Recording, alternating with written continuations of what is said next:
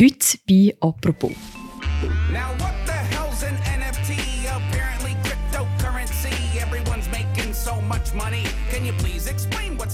Woher kommt eigentlich der Hype um NFTs? Dass ein Kunstwerk für 69 Millionen versteigert wird, das ist an sich schon überraschend. Dass es ein rein digitales Kunstwerk ist, noch ein mehr. Möglich machen das sogenannte Non-Fungible Tokens, kurz NFTs. Was ist das eigentlich genau und wieso wenn das plötzlich alle haben oder verkaufen? Über das reden wir heute bei «Apropos», und zwar mit der Tagi-Redaktorin Annik Hosmann. Sie schreibt viel über Kunst und sie ist ja auch am einen oder am anderen sicher bekannt als Gastmoderatorin von dem Podcast oder als Moderatorin vom Podcast «Tagesanzeigerin». Hallo Annik. Hoi Mirja, es freut mich mal wieder auf dieser Seite zu sein von «Apropos». Das freut mich natürlich auch sehr. Annik, besitzt du selber schon NFTs? Um eine viel zitierte popkulturelle Referenz aus der Serie von Sex and the City zu brauchen und leicht abzuwandeln, ich habe Kunst dort gerne, wo ich sie sehe, und zwar erwang. Nein, im Ernst, also ich selber besitze keine NFTs, das hat aber mehr damit zu tun, dass ich nicht so im Kryptowährungsgame bin. Also, wir haben schon gehört, nicht an der Wand Kryptowährung. Jetzt wollen wir vielleicht mal anfangen damit, was ist überhaupt genau ein Non-Fungible Token oder eben ein NFT? Also Non-Fungible Token kann man eigentlich übersetzen als nicht austauschbare Token. Also wenn man ein NFT kauft, dann kauft man so ein Token bzw. ein Objekt. Also zum Beispiel digitale Kunst, wo mit dem Token verknüpft ist. Und ein NFT ist eigentlich ein Echtheitsnachweis oder ein digitales Zertifikat. Und das digitale Zertifikat ist hinterlegt in einer Blockchain, also das sind so dezentrale Netzwerke, wo bekannte Kryptowährungen wie zum Beispiel Bitcoin ähm, darauf basieren. Oder vielleicht, um es ein bisschen einfacher machen und um eine Kunstanalogie zu brauchen. Es gibt vom Van Gogh das Bild Sternennacht. Das ist das dunkelblaue Bild mit mhm. diesen paar Sternen und dieser leicht verzerrten Kirche. Das Bild gibt es im Original ein einziges Mal. Das hängt im MoMA in New York das Abbild oder das Bild kursiert aber viel öfter auf der Welt. Es gibt es auf Poster, es gibt es in Kalender, es gibt es auf Tassen, es gibt es auf Schirm, es gibt es auch auf jedem möglichen Objekt. Mhm. Und das ist überall auf der Welt verteilt. Das heisst, es gibt es mehrmals. Wenn ich jetzt ein NFT kaufe, dann wäre es wie, als würde ich das Original von dieser Sternennacht besitzen. Wenn du jetzt im Internet ein digitales Bild, also mein NFT sozusagen ablatsch und irgendwo anschaust oder so, dann hast du das zwar auch, aber um die Kunstanalogie nochmal zu brauchen, wäre es wie wenn du die Sternennacht auf einer Tasse oder auf einem Schirm oder auf einem Foulard hättest. Und es ist einfach mhm. sehr, sehr viel weniger wert. Also es ist eine Art wie der Echtheitsstempel sozusagen. Genau, es ist eigentlich eine Art ein Echtheitsnachweis von dem Kunstwerk. Und um jetzt vielleicht in dieser Analogie bleiben, was wäre denn Sternennacht? Also anders gefragt, was wird da genau verkauft? Gibt es da Beispiele? Also die Sternennacht ist inhaltlich jetzt gesprochen, das kann eigentlich alles sein. Ein NFT kann alles sein. Das können Animationen sein, das können Memes sein, das können GIFs sein, also die bewegten Bilder, das können Fotos sein, das können digitale Illustrationen sein, das kann Musik sein, das kann wirklich alles sein. Und das ist eigentlich auch das, was es irgendwo durch so kompliziert macht. Ich will zum Beispiel machen. Es gibt das Meme, also das Foto, wo sehr bekannt ist im Internet von so einem Mädchen, das so recht schelmisch über die Schulter schaut und im Hintergrund sieht man, wie das Haus brennt. Das Bild kursiert schon sehr, sehr lange im Internet. Und Zoe Roth, die auf diesem Bild als Mädchen zu sehen ist, ist heute eine junge Frau und hat das Bild verkauft als NFT. Das Bild hat ursprünglich ihr Vater gemacht und sie hat es nachher als NFT ins Internet gestellt und hat es verkauft. Zweifel Chips hat zum Beispiel ein NFT gemacht. Man konnte im Sommer eine Art äh, Animation mit einem goldigen Chips gewinnen. So, also mhm. es gibt unendliche Möglichkeiten. Und wenn ich jetzt das goldige Chips kaufe, also was habe ich denn nachher genau? Ist das ein Code oder was ist das genau? Also du hast das Echtheitszertifikat, wo ja kann man sagen wie eine Art ein Code und das Werk selber, also zum Beispiel das goldige Chips oder das Bild, kann man eigentlich auf einem Screen anschauen, also das kann ich im Computer anschauen oder im Handy oder irgendwo und vielleicht je nach Werk bekomme ich noch einen USB-Stick, wo das dann digital drauf ist. Aber eben, ich bekomme nichts, wo ich dann physisch an die Wange hängen oder draufstellen kann. Mhm. Aber jetzt im Gegensatz zum Beispiel von einem Bild von Van Gogh, wo ja wirklich dann auch siehst, hey, die Farbe ist auf dieser Leinwand und so weiter, das kann man nicht einfach so kopieren. Wäre es jetzt bei dem goldigen Chips theoretisch schon so, dass jeder das genau gleich könnte auch so sehen, wenn er das irgendwie findet, irgendwo? Genau, er oder sie kann das überall sehen, aber eben, das ist wie wenn nachher alle deine Van Gogh-Tassen sehen. Aber das ist eigentlich der springende Punkt bei der NFT-Kunst, weil bis jetzt war das Problem dass digitale Werke im Internet haben ja immer kursiert, zum Beispiel auf Instagram. Also es gibt ja Kunstschaffende, die das schon lange machen. Das Problem ist echt bis jetzt gewesen, dass sie das nicht haben können monetarisieren. Also wenn zum Beispiel ein Künstler, der digitale Animationen macht, das auf Instagram aufgeladen hat und sich das dann jene Leute abgeladen haben und aufgehängt und so, hat er rein monetär nichts davon gehabt. Und das ist jetzt mit NFT das erste Mal möglich, dass er oder sie kann ihre digitalen Werke verkaufen Und vielleicht einfach noch schnell wegen der Kopie und wegen dem Original und ist es Kunst oder ist es nicht Kunst die Diskussion ist sehr, sehr alt. Also zum Beispiel, wo die Fotografie ist aufgekommen, so ums 19. Jahrhundert und sehr viele Jahre nachher, haben viele gefunden, Fotografie ist keine Kunst. Und heute äh, gehen wir ins Museum und schauen Fotografien an. Das war so mit Videokunst. Gewesen. Es hat immer wieder Kunstströmungen gegeben, wo man gesagt hat, mm, aber was ist denn das? Und mit Vervielfältigung und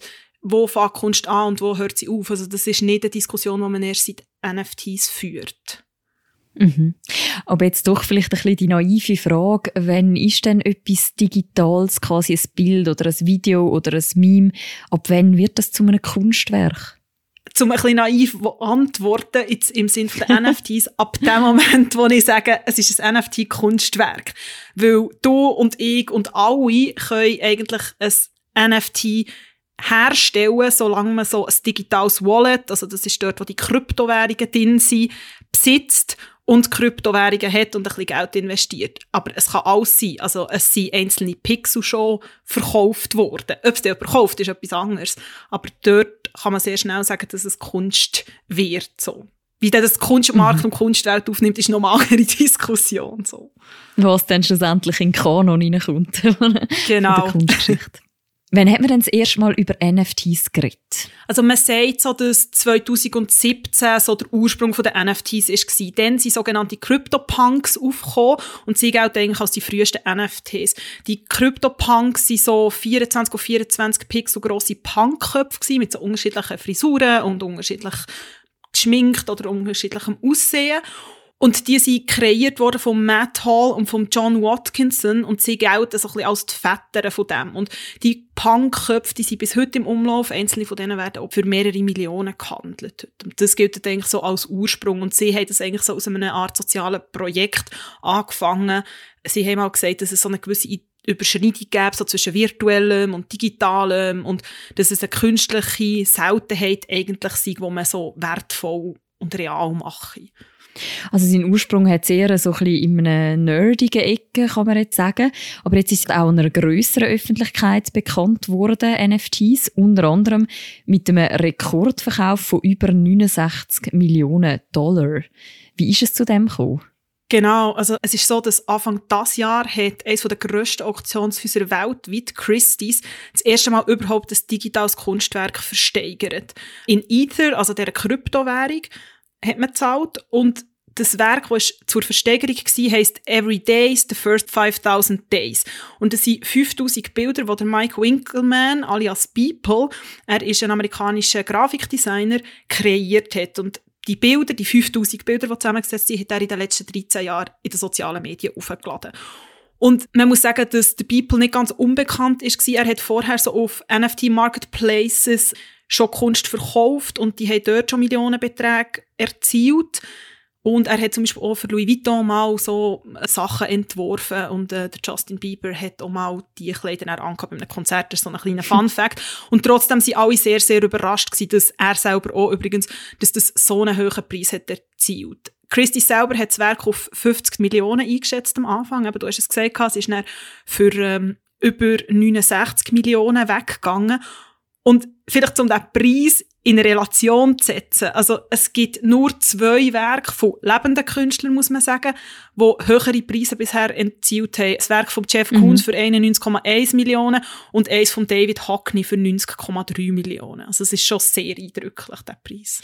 Wie ist das im Bereich der digitalen Kunstwerke? Also wer bestimmt die Preise? Wie kommt jetzt ein Preis von 69 Millionen zustande? Ja, also die Frage lässt sich nicht wirklich beantworten. Also das ist allgemein auf dem Kunstwerk egal, ob man analoge Werke wie ein Gemälde oder eben digitale wie ein NFT verkauft oder versteigert. Und das ist auch immer wieder eine Frage, die im Kunstmarkt zu Diskussionen führt. Also wer macht eigentlich den Preis?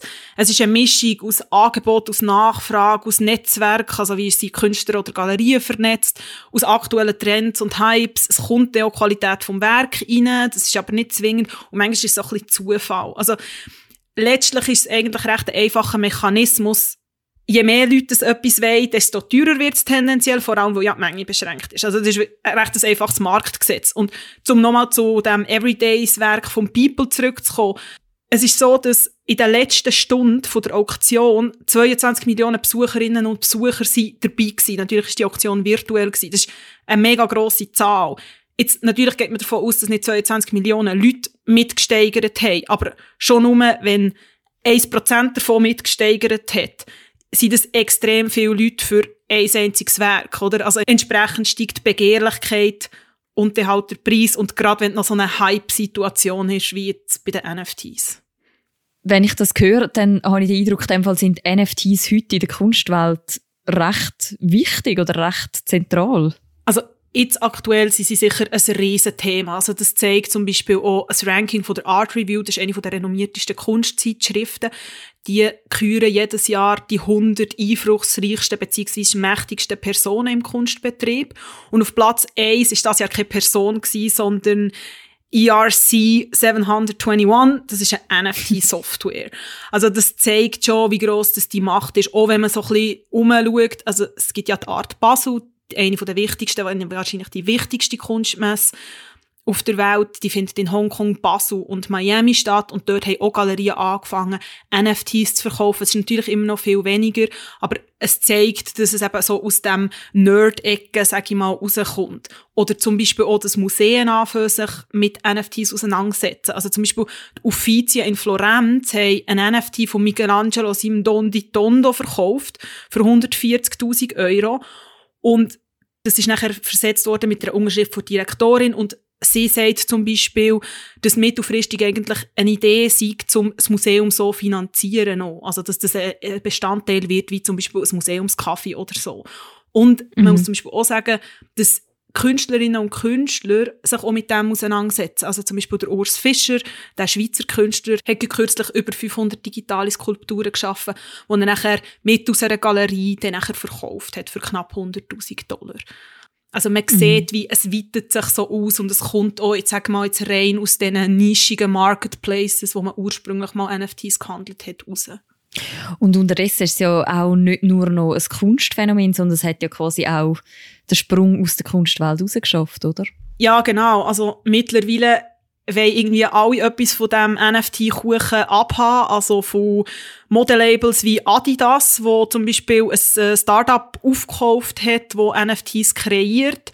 Die haben jetzt kürzlich verkündet, dass sie wollen so eine virtuelle Turnschuhe-Kollektion, die man dann nachher als NFT kann kaufen kann, herstellen. Bis aber zum Beispiel auch zu Sportvereinen. Also in den USA ist das schon länger ein Ding. In der Schweiz ist es jetzt auch angekommen. IB, also der Fußballclub, hat eigene NFTs lanciert. Die haben so digitale Autogrammkarten, die man für 98 Franken hat können kaufen auf den Markt gebracht. Oder es ist zum Beispiel auch das Thema in der Musik. Kings of Leon haben ihr neu erschienenes Album zu einem festen Eiterpreis verkauft. Oder die Grimes, die Sängerin, hat ähm, eine Art Kunstzyklus für etwa 6 Millionen Dollar verkauft. Also eben, es, es überlegen sich, glaube ich, einfach im Moment sehr viele Leute, wie man noch irgendwie jetzt auch auf diesen Zug aufspringen. Und vor allem, weil man nicht genau weiß, wie lange es anhaltet. Und wenn du gerade sagst, man weiß nicht genau, wie lange es anhält, also kann man irgendwie das schon ein bisschen einschätzen, ob das einfach so ein Hype ist oder ob die Technologie auch längerfristig uns wird begleiten. Das ist sehr, sehr schwierig zu sagen. Und ja, Expertinnen und Experten sind sich da sehr uneinig. Also, es ist ein Momentum sicher jetzt und es stellt gewisse Sachen in Frage. Also, ein Argument, das zum Beispiel oft kommt, ist, dass NFTs den Kunstmarkt demokratisieren. Das hat man jetzt sogar mit der Pandemie gesehen. Das heisst, dass es eigentlich viel einfacher zugänglich ist zum Kunst kaufen. Also natürlich, es braucht die technischen Voraussetzungen und man muss Kryptowährungen haben, aber es gibt zum Beispiel nicht, man wartet auf eine Warteliste von einer Galerie, bis man etwas hat. Oder es gibt sowieso keine Zwischenhändlerin. Oder die Galerie fällt wie weg, weil die Kunstschaffenden stellen es nicht mehr, also stellen es auf einen Marketplace und Käuferinnen oder Verkäufer können es direkt kaufen. Der Zugang ist durch das ganz anders. Und durch das, dass es zum Beispiel auch im Internet ist. Oder ich muss nicht physisch neu herreisen, zum Beispiel an eine Kunstmesse, wenn ich etwas kaufen will. Das heisst nicht, dass das Ganze wird wegfallen weil es wird immer den analogen Markt auch geben. Aber das ist eine Neuerung. Und das bedeutet halt wiederum auch für Institutionen, also zum Beispiel auch für Galerien, wenn sie sich dafür entscheiden, das zu verkaufen, dass die plötzlich eine neue Kundschaft haben. Weil wir haben auch darüber geredet, es kommt eher aus dem Tech-Ecke. Das ist eine Branche, die wächst. Es gibt auch immer mehr Millionärinnen und Millionäre, die auch Geld investieren wollen. Und diese Leute kann man natürlich so viel einfacher abholen, weil das in dem Sinne nicht klassisch Museumsgängerin oder Museumsgänger ist, jetzt, um es jetzt ganz plakativ zu sagen, die sagt, ah, ich habe schon mein Leben lang immer den Picasso angeschaut, ich will jetzt den Picasso.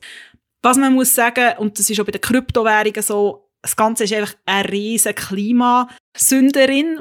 Weil die Blockchain-Netzwerke brauchen extrem viel Strom. Also eine Studie von der Uni Cambridge hat gesagt, dass eigentlich jede Transaktion von Bitcoins braucht so viel Energie wie ein Einfamilienhaus in zwei Wochen. Darum ist es so ein bisschen fragwürdig, wie gross das es wirklich wird. Mhm. Aber schwierig zum Abschließen. Es könnte aber doch auch so ein bisschen eine Wirkung haben. Also eben ein grosser Unterschied ist ja, wenn wir jetzt nochmal auf den Van Gogh zurückkommen, wenn ich mir den würde kaufen, das Original, dann könnte ich es mir an die Wand hängen. Ich hätte es physisch in der Hand, also ich besitze etwas. Bei NFTs hat man ja quasi nichts in der Hand oder nichts, wo man sich an die Wand hängen kann. Was bedeutet es, wenn das wegfällt? Ich glaube, es ist auch so ein gesellschaftliches Thema, ich sage jetzt mal in der westlichen Welt, das ganze Besitzthema. Bei NFTs geht es ja wirklich darum, also es geht um Eigentum. Es geht nicht darum, dass ich den Eigentum kann gegen aussen zeigen Also, wenn jemand zu mir heimkommt, dass er oder sie der Van Gogh an der Wand sieht, oder ich hoffe mir ein teures Auto und ich fahre mit meinem Auto vor, oder dann sehen es alle. Aber wenn ich eine riesige NFT-Galerie habe, sieht das im ersten Moment niemand. Und das wird, glaube ich, auch so eine Herausforderung sein, wie kann man das irgendwie wie so vielleicht zugänglicher machen oder zeigen. Das andere ist, wie so, es gibt ja auch so die Strömungen, ich sage jetzt ein bisschen grob gesagt, so die Marie Kondo-Strömung und die Sharing Economy, also dass man eben nicht jeder ein Auto besitzt, sondern man vielleicht das Auto teilt. Ich glaube schon, dass es, dass es als Momentum ist, dass es mit Pandemie zu tun hat, dass man die Leute zügeln tendenziell mehr. Es ist halt etwas, wo man ein bisschen gäbiger zügeln kann als jetzt ein grosser Fangkoch. Mhm. Danke vielmals, Annik, für das Gespräch. Danke dir, Mirja. Das war eine weitere Folge von «Apropos», einem täglichen Podcast vom Tagesanzeiger und von der Redaktion Tamedia. Die nächste Folge von uns gibt es morgen wieder. Ich freue mich, wenn ihr wieder zuhört. Bis dann, macht's gut. Ciao miteinander.